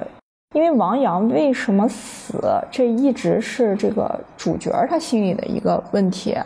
然后我就觉得我我没有必要就再替主角儿去想这个问题，但是嗯，导演安排王阳，他想当诗人，他想写诗。你知道，当一个文艺青年看到影视剧中出现一个诗人的时候，就知道他必死。那他怎么死已经不重，就是他怎么死已经不重要。就最后，其实我听到什么那个总结的好，总结的好呃，在车上说什么他是为了救我，哎，我一点儿感觉都没有，我并没有像呃这个呃，就是大家呃表面价值观看的说啊，那我替王想知道了我儿子怎么死的，我释怀了，完全无感，因为他想当诗人，因为他有诗诗性，因他一他心中有诗这个东西，所以他必死，而人类这个诗也在逐渐死亡。我觉得人类的诗性其实也在逐渐死亡，但是可能导演就是想把这种，就是我不知道很多导演都想把这种美好的东西最后就让它消失掉，就认为人类它在人类世界终将消亡，就这种感觉。然后其实我还有感慨，是因为我又产生一点希望，因为这是我就是继宇宙那个编辑编辑部编部之后第二次在影视剧里看到了诗，所以我好像觉得啊，可能诗还存在吧。就是作为一个文艺青年，我好像又看到了希望。就是我觉得诗它必然要存在，它是一个美好人格的象征。嗯，虽然在剧中死亡，但他怎么死，大家其实没有太必要抠这个细节，这是我的感受。于果老师来，西安那个问题，你你有想过吗？这个问题想什么问题？就是在最后一集之前，就是你有想过是呃是是不是沈墨把他杀掉了？会有这个疑问，对。其实我我是有这个疑问，但是我在想编剧怎么能编出来，一定要给我们一个理由吧？合理。哎，对对，嗯呃，其实刚才甜甜说这个诗人必死，呃，其实从某种意义上讲哈，就王阳这个呃性格呢，代表着一代青年的呃部分，就是我们说的那个叛逆期吧，就是他自己虽然有一个生理的能力。但呢，心理上并没有独立到完全可以为自己负责。写诗不是问题，重要的是你有生活的支撑在写诗。哎，往往现在是人就觉得我写诗这就是一个职业，就是这个东西呢才是一个执着的部分。啊，当然了，呃，就是不成魔不不烽火嘛。啊，就是他们只有这样的人才会写出那种极致的诗来。啊，这就是一个矛盾体。那么现实当中呢，我们可以两者兼有吧，啊，但是呢，两者兼有你必须在活明白了才行。那么这个其实我觉得他这个剧，其实这个王阳是一个符号吧，是代表的一部分带着幻想色彩的青年的一个想法。当然了，这是家长恐惧的地方啊。如果是我说王阳很清楚自己，你比方说我很喜欢写诗。我先能够养活自己，我再去写诗。那么这句话给到了父母，可能父母也就没有那么多的恐惧了。但是我觉得，如果你真的，也就是你真的可以养活自己，或者可以在现实生活中，呃，就是成长成熟的话，或者什么你的诗性也没了。对，就是说诗性这需要平衡嘛，微妙的平衡。对，需要平衡。其实这就是重点啊，这是重点，没错。很多人呢。就是老是这个幻想哈，因为我接触过专门写诗的，呃，这种那个，就是他在写诗的过程当中呢，其实是带着早年的一些，你比方说他是活在自己的世界里面的，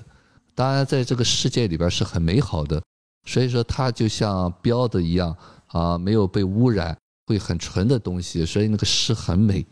但是呢，呃，我们作为一个社会人吧。啊，作为一个社会人，其实这种人是什么呢？就是曾经我们也在和其他学员讨论过啊，比方陈景润这样的人，呃，像彪子这样的人，必须有一个人辅佐着他啊，保护着他的这种纯真的东西。那么诗人呢，需要有个诗人夫人。对，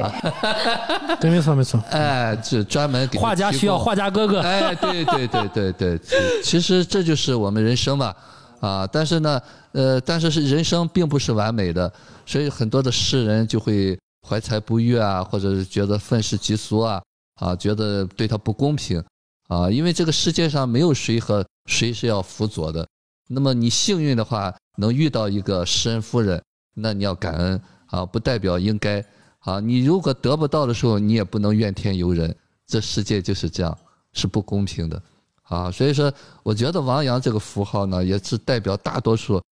也代表着我们所有的这个就是普通的父母啊，对孩子的那一些些的担忧。哎，对，我觉得担，我觉得还父母担忧的在王阳身上多一点对，因为我觉得王阳都去维多利亚打打工了。对。然后他曾经跟他女朋友说过：“我爸从来没在那站下过车。”但我要在那站下车去北京、上海看一看。对，他去北京、上海不是制作师，他也可以去北京、上海的维多利维多利亚打工。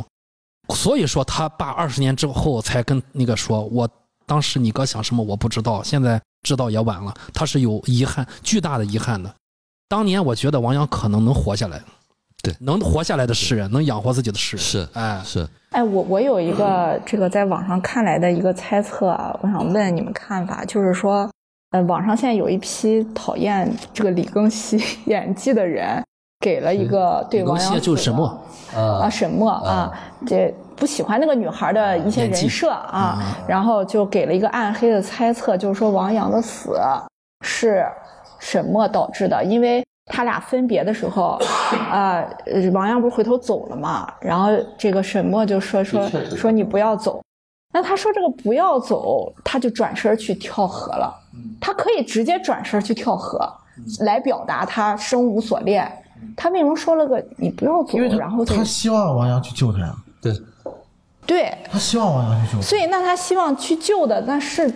哎，你看，这就是每个人看待问题不一样了。对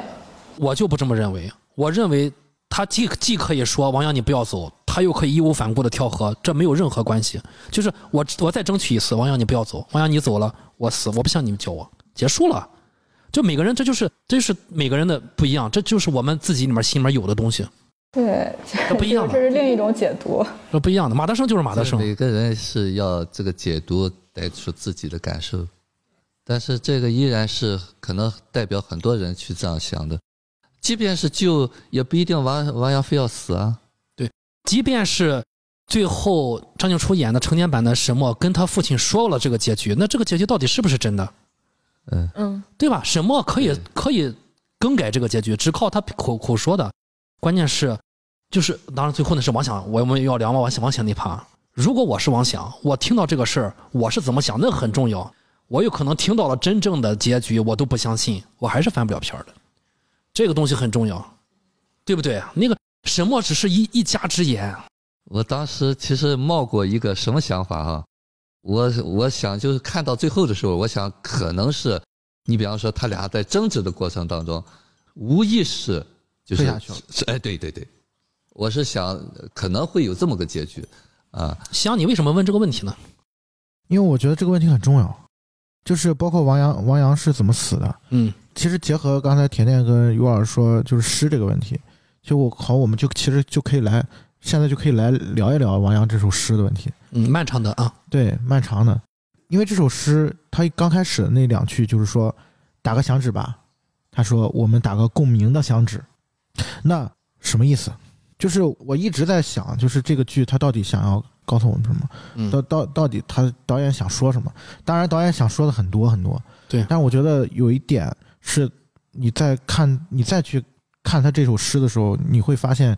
就是这首诗它当然隐喻了整个剧情的发展，对吧？就是王阳跟王阳跟沈墨的相遇，其实导致了所有的事件，就是像投入一一一片平静的河水当中的一块石子一样。那顺着这条思路，我们去想，那王阳跟沈墨之间产生了一种关系，那这种关系其实连接了所有的人。那这个剧是不是在讲人与人之间的关系？人与人之间是怎么连接的？是用什么方式连接的？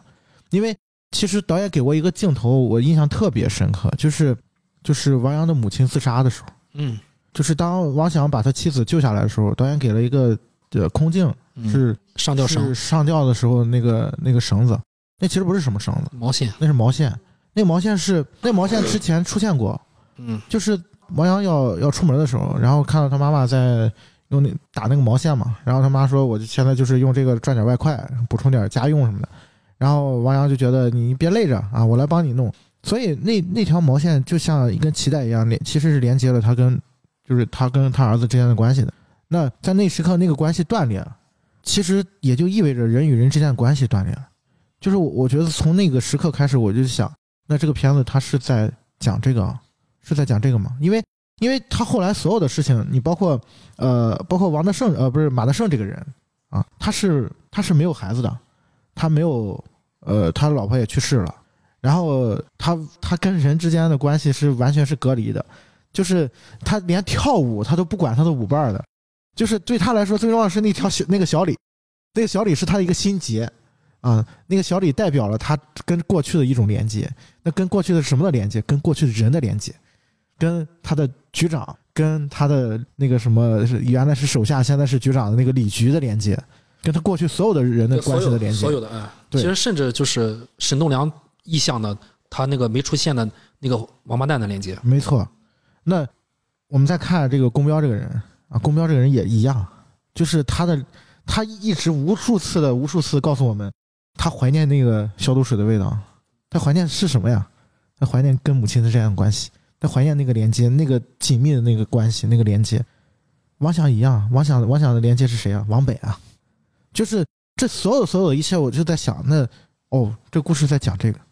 就是当你跟一个人产生一种连接的时候，那你们之间是用什么连接的？就是你你在怀念什么，你又觉得哪个你们之间最重要的又是什么？就是这个东西是让我觉得，嗯，就是我我想了很久很久的，就是包括他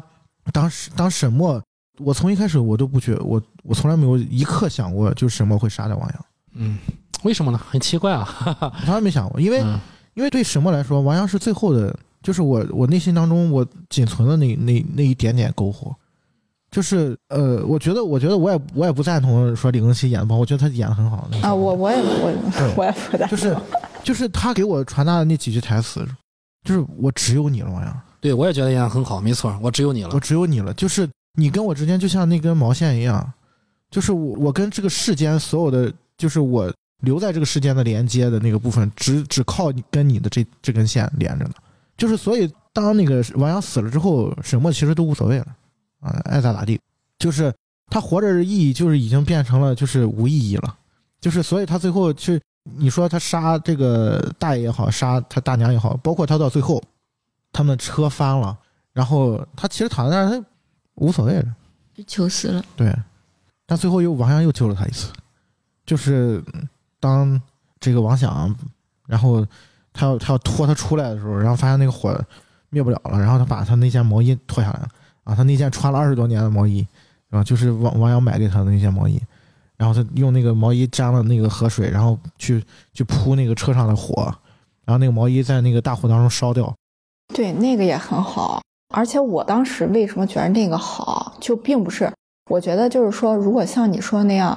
这个沈墨成年的沈墨死在车里了，我觉得这个结局更具戏剧性。但是呢，他必须要救出来，去公安局袒露案情，对吗？这个结局是已经预定的，不可能让他直接死掉。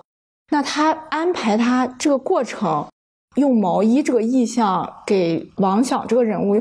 就太高级了，你知道吗？就一般的导演他想不了这么细，他就想我必须要把他救出来，让他去公安局这承认案情，然后完成我的结局。他不会想着中间我再做一个扣，然后把这个东西给很厉害。这个导演那个那个我我感觉就是他放下了放下就就是王阳这个儿子这个，对于王想来说他放下了，对放对放下那个、啊那个，他可以把这个毛衣共享脱下来了啊，脱下来了。对但是替他儿子救，对对对，嗯，他知道自己儿子不是冤死的。所以其实这个事儿，我觉得是可以，就是结合我们之后要聊王想的时候可以去聊的，就是他所有的这些点，所有的这些所谓的那些符号的东西，就构成了人与人之间的这种连接。那这些东西意味着什么呢？就是我们是如何生存在到这个世界上，又如何跟别人产生连接的？OK，对，我再补一下吧，嗯，这样回到我这边，因为开始的时候把大家岔开讲了一个别的故事，然后再回到这个问题的开始。问题的开始是、呃有没有想过什么会杀死王阳？我从来没有这么想过。从他俩的相遇，嗯，我个人感觉其实王阳这个人物是有点立不住的，嗯，他他的身上的矛盾点太多了，他是不统一的，他的性格不具有统一性。但是，可是，在前面讲王阳的是讲的沈墨和王阳的是不是爱情，和和那个第一次见面为什么王阳就没有撒谎？因为他前面是对其他人是有有那种戏谑和撒谎的扮演角色的嘛。嗯，当他听着那首嗯《Blue Moon》，嗯然后听到了，那个时候就一种梦的感觉，嗯那是说什么？是他的心真的是被撞到了，就是说他们两个之间的那种那那种连接，或者是说是情感的流动是非常深的。也就是说，嗯、王阳愿意为沈墨去死，去承担所有啊。其实他们两个的关系是平等的嘛，沈墨也是愿意为王阳去死的，所以他们两个绝对不存在杀死对方的那那那种事情发生，基本上不会的。如果需要杀死对方的时候，他们一定是先到三次杀的。嗯，我从那一点上，我是我是这样这样想的，因为他俩初次见面的时候，他就没有撒谎，他没有撒没有选择撒谎的是拿出了身体里面嗯最赤诚的一部分。当然，沈墨也是以此来回报的，不然他们两个不会形成那种恋爱关系。就是最后再补充一个问题啊，就是，呃，因为我身边呃曾经有发生过，就是家里面的孩子就是，呃，当时朋友朋友啊，然后家里面的孩子离世的这个情况，家长是完全不知道离就是呃离世原因的啊、自杀，然后当时警方的判断是自杀结案了，但是这个家长是完全不知道原因的，就是所以我看这个剧的时候，一下就把我拉回到当时当年这个情况，所以我我因为因为当年这个情况也是 事情就是呃问到我这儿，我的朋友朋友的朋友这个事情问到我这儿，呃，所以我我有些唏嘘吧啊，就是哎呀，我说这个呃这女孩呃离世了，这个家里面人竟然不知道任何的原因啊，是自杀，我当时就很唏嘘啊，呃，所以说呃王阳这个事儿呢，也是跟着父母守口如瓶，就是不说，那最最后我们看到的结局就是王阳死了。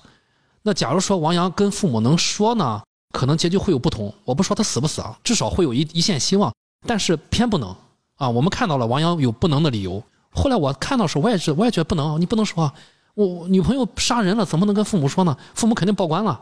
就是我想问问，首先就是于果老师是父母啊，就是你觉得确实是有些事情父母要理解孩子不说吗？对。那如果作为我我们现在都是孩子，我们可以什么事情都跟父母说吗？不可以，不可以是吗？因为我们是独立的个体。对，嗯，这点很好，也这也是我的一个思考，就是他不说，就是要尊重他是一个独立的个体。这就是信任吧。呃，虽然结局有一些有有一些，这就是当父母的就他就会说结局你这死了呀。对对，其实我们现实当中总是会觉得，如果你说了，你告诉我了就好了，说了就好了吗？说了真的都好了吗？但是他就会问你说，你没说你死了呀？那是推卸责任啊。嗯，那不是因为他没说他死了。其实想过为什么孩子不跟你说吗？我我想讲一下，就是讲一下在做家长的过程中，关于这个信任的建立。嗯嗯，虽然我自己没有小孩，嗯但是我在照顾后代的时候的话，我也有我侄子、侄女、外甥他们。有一天我在上班，我侄女儿给我打视频过来，哇，哭的那叫伤心欲绝呀。嗯，起因是什么呢？我侄女儿、我侄子，还有一个我的小外孙。我小外孙的话跟跟我侄子他们两个是同岁的，只是说辈分嘛，都放在一起讲。我侄女比他们大四岁。三个小孩呢就在在外面玩，玩的时候呢，有一个小孩在那边拿拿砖头丢，是丢玻璃，丢玻璃呢，然后那个是好像是他们自己家的玻璃吧，丢坏了，然后他们家大人就出来说，嗯，他小孩小孩一般闯了祸就不敢承认嘛，说是我我们家的三个小孩给砸坏的，那三个小孩呢就跟那个大人就是发生了冲冲突和争辩，然后就是不停的就是说是大人就是说我们都像自己家小孩嘛，然后我我侄女呢在外面受了委屈，回来呢，哦，然后人家人家家长还说我要就要告诉你们家家长，你们家长就会想着来批评你吧。我侄女为什么那么伤心欲绝呢？她说她相信是如果告诉了家长，家长一定不信任她。为什么家长不信任？一定是前面都不信任。然后我我当时拿出了很大的耐心跟她讲，我说你你不用担心，我说家里面的话，家里的事情姑姑都能给你处理的，不管是不是你们砸的。然后这个他这个家长没有证据的情况就就指责你们，就是他的不对。另外，如果就算你们砸了，又能怎么样？砸了咱就给人道歉，赔人家玻璃呗。他说我爷爷一定不会相信的，我爷爷一定会跟着别人一起一起来骂我。我说那是你爷爷的问题，如果你爷爷那么那么骂你的话，姑姑一定会帮着你去争取的，就抚慰了孩子很多情绪。我我在讲这个过程是是想讲为什么我侄女一听到说就是他跟外人吵架的时候还没那么委屈啊，还还是挺就是说是挺那个，就人我又没有砸，你说我砸我就砸了吗？我就是没砸。他他们几个孩子那样子去那个嘛，他说。但是人家一说的要告诉家长，他就绝望了。他绝望在哪里？一定是前面，因为我见过很多这种状态。我爸爸比较粗暴的嘛，就是爷爷爷呢没有那么多耐心，就像小孩子就比较粗暴的对待，让小孩子受了很多的委屈，所以才会导致孩子对家长的不信任，也就导致他以后遇到事情一定不会向他去求助的。他为什么会向我求助？其实我当时会分析，不管这个事情是怎样的，如果是他做的，我陪着他一起承担嘛，该赔钱赔钱，该给人道歉道歉。我跟他说，我说有监控吗？如果这种事情的话，警察会来处理的。就是如果是有监控抓到证据，说是你们的，那咱们就给人道歉赔钱呗。那他说是你砸的，他又没有证据。那当然，你们先，我心里并没有下一个令，不管是什么样状态，我都能去处理，而且我都会替不可以跟跟他一起承担，这就 OK 了。至于是不是他砸的这件事情一点都不重要，他砸了有证据了，能说明了，咱就赔。如果说都没有证据扯不烂的事儿的时候，那你就。没有必要去一定要是说是让小孩去承担，让大大人去逃避责任。对，所以你说的这个可以总结为，就是一个这个规则，就是说不要说教，要提解决方案。这个东西就是说，在同辈人也是这样的，就是我们互相之间，如果另一个人向你去表述一个问题的时候，我觉得最好的方法是给他解决方案。不要去跟他讲道理，对吧？就是家长往往就喜欢跟孩子讲一些人生道理，就是说你还没有到这里你不明白这种，而不去解决他现实中确实遇到了这个问题，他该怎么解决？对他自己没有解决这个能力。不了才会讲道理。呃，还有一个相反的例子，都是关于另外一个是我朋友讲的，他他姐姐跟他姐夫离婚了嘛，因为离婚呢有一个小女儿，然后呢夫妻双方呢就各种撒谎，就在在孩子面前呢就指责对方，然后教孩子跟对方撒谎，导致那个小女孩很爱撒谎。有一次那小女孩砸了别人的车，那那是真的有监控拍下来了，她妈妈就无端的就是闹，然后小孩坚决不承认，坚决不承认就到了派出所里面调出监控来，因为那个好像很贵的那个车得那那扇玻璃要赔八千多块呢。其实到那里的情况，小孩还是不承认，就是不承认。不承认这个问题，其实不是在那件事情上，还是在父母的身上。因为你前期一直一直让孩子没有担当的。其实很多问题，刚才我讲到说，但凡小孩的问题，一定是父母身上的问题。小孩自己本身他是不会自己产生出问题来的，一定是他的抚养人或者最亲密的监护人的示范导致了他按照那样示范去行事的。那个情况的话，已经发生了，他妈妈还是。并没有是说是平心静气的给孩子讲道理，说不是说讲道理吧，告诉他了，咱要去承担，还没有那种担当，因为他们不担当，导致小孩也不肯担当。而这种盲目的信任，其实当出了事情以后，不要去盲目的信任，也不要盲目的不信任，而是说针对这个事情是你做的，咱有一个处理方案，没一起承担嘛，不是你做的一个处理方案，都 OK 了。而是盲目的信任和盲目的不信任，都会对小孩造成一个很负面，或者是说。不可持续的、不太有友好的一个发展的，都会造成一个恶性的循环。我从王阳被捆了，然后他逃脱之后没跟父母说这个事儿，我有一个想法，就是如果说我遇上事儿了，我可以和父母说，真正可可以和父母说的时候，我也就不可就可以不用和他们说了。我就是自己的父母，我父母要告诉我的就是我自己要做的，我后面不会出事儿。如果是我不会出事儿的话，前面那个事儿。一定不是我的事儿，是别人的事儿，就是是什么的事儿，是别人的事儿。就是我从王阳这一趴，因为我之之前我身边的人有过这样的经历，有过这样的困惑，就甚至是疑问吧，没法翻篇的，所以我思考了很多。就是你跟父母说，父母肯定 按照父母的解决方案了，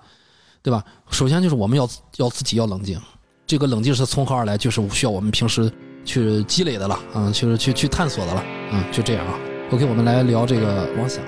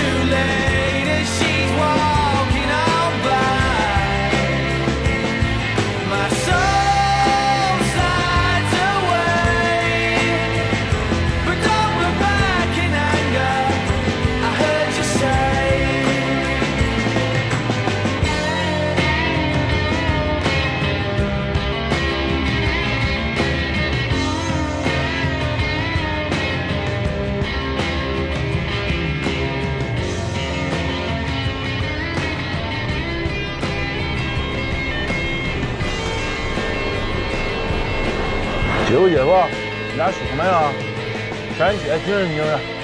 大丈夫能屈能伸，起来又是新的一天啊！给你买早点了，等我回来。